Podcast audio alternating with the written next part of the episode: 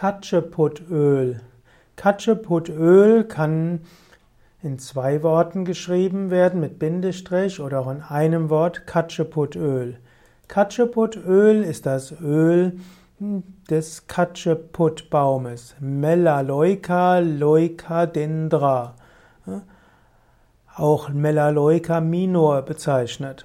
Katscheputöl ist also das ätherische Öl von Melaleuca minor, wird gewonnen durch Wasserdampfdestillation der Blätter.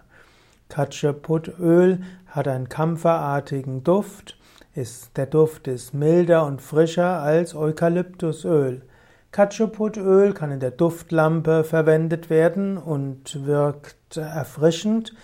Katscheputöl wirkt auch aktivierend, kann auch angewendet werden gegen Insekten.